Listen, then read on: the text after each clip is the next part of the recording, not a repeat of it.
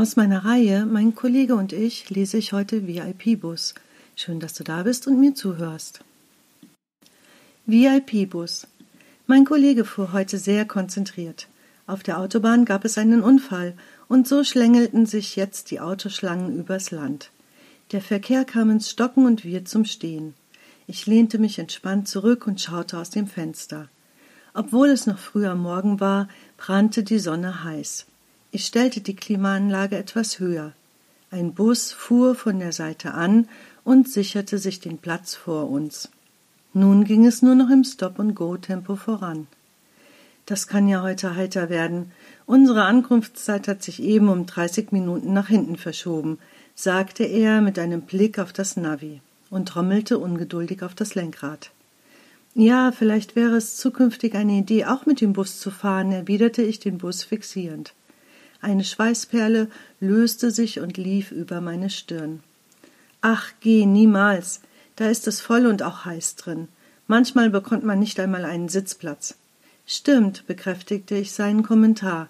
Doch stell dir mal vor, es gäbe ein Erste-Klasse-Ticket für den Bus, wie bei der Bahn. Erste Klasse? Er lachte. Wie soll das denn gehen? Ich überlegte und ließ meinen Gedanken freien Lauf. Folgendes. Stell dir mal Folgendes vor. Ein Doppeldecker. So einer, wie wir ihn aus England kennen. Vorne steigen die normalen Pendler ein, diejenigen, die einen kurzen Weg zur Arbeit und ein normales Busticket für Kurzstrecke haben. Der hintere Bereich ist abgetrennt vom vorderen. Hier steigt die erste Klasse ein und kommt über eine Wendeltreppe in den oberen Bereich. VIP mit Lounge und Klimaanlage. Sie bekommen ein kostenfreies Getränk, zum Beispiel einen Kaffee, Tee oder ein kühles anderes Getränk. Sie können es sich bequem machen.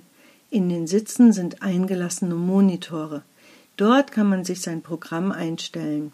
Es gibt WLAN und auch die Möglichkeit, an seinem Laptop zu arbeiten. Klingt schon ziemlich cool. Genervt bremst mein Kollege und das Auto kam wieder zum Stehen. Immerhin waren das jetzt 50 Meter am Stück, kommentierte er. Wusstest du, dass in Frankfurt 36 Prozent länger als 45 Minuten zur Arbeit pendeln? Stell dir vor, du müsstest morgens nicht zum Bus hetzen, da du dort deinen Kaffee trinken kannst. Klingt attraktiv. Er setzte den Blinker und setzte sich neben den Bus, in der Hoffnung, schneller voranzukommen. Plötzlich polterte er los.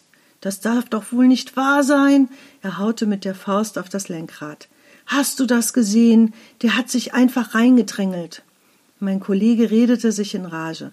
Sein Kopf lief leicht rot an. Besorgt schaute ich zu ihm rüber. Siehst du, das könnte man sich alles sparen und viel entspannter zur Arbeit kommen. Es wäre wirklich gut, wenn die Busgesellschaften einmal innovativ nach vorne gehen und Busfahren attraktiver machen würden. So schwer wäre es doch gar nicht und sogar gesünder. Die Krankenkasse könnte sich auch beteiligen und es unter Prävention verbuchen. Nachhaltig wäre es auch. Ich sann vor mich hin und schwelgte in den Bildern, die vor meinem inneren Auge erschienen. So ein Schmarrn, das würde doch keiner buchen. Die Menschen wollen unabhängig sein und ihr Ziel unkompliziert erreichen. Ja, das stimmt. Doch ich hab dir das Beste ja noch vorenthalten. Das ist nicht so eine ganz normale Buslinie. Das ist die Buslinie der Zukunft, ohne Linie. Ah, jetzt läuft dein Kopf heiß, du redest Unsinn. Mein Kollege klatschte die Hand auf sein Bein und schaute triumphierend zu mir rüber. Nein, nein, lass mich ausreden. Bei diesem Bus kann ich im Internet meinen Standort als Zustieg angeben und die Busse errechnen sich den kürzesten Weg zwischen den Bestellungen. Du wirst quasi abgeholt. So, so, abgeholt. Ich glaub nicht, dass das funktionieren würde. Nun, das Ziel und die Zwischenstopps sind vorgegeben. Dort stehen ja auch die normalen Pendler. Doch die VIP-Kartenbesitzer werden dort abgeholt, wo sie möchten. Das wird dann geschickt berechnet. Es würden auch viel häufiger Busse fahren als heute, je nach Bedarf. So kann das ganz gut verteilt werden. Die Logistik dafür könnte die künstliche Intelligenz übernehmen und es wären natürlich Elektrobusse. Ja, klar, und dann läuft der Akku leer, murmelte mein Kollege. Ich wusste, dass du das in den Raum werfen würdest. Hast du noch nicht vom smarter Fahren gehört? Da werden die Akkus induktiv geladen, also kabellos. Die Spulen werden in die Straße eingebaut. Auf der Insel Gotland wurde das schon 2019 erprobt.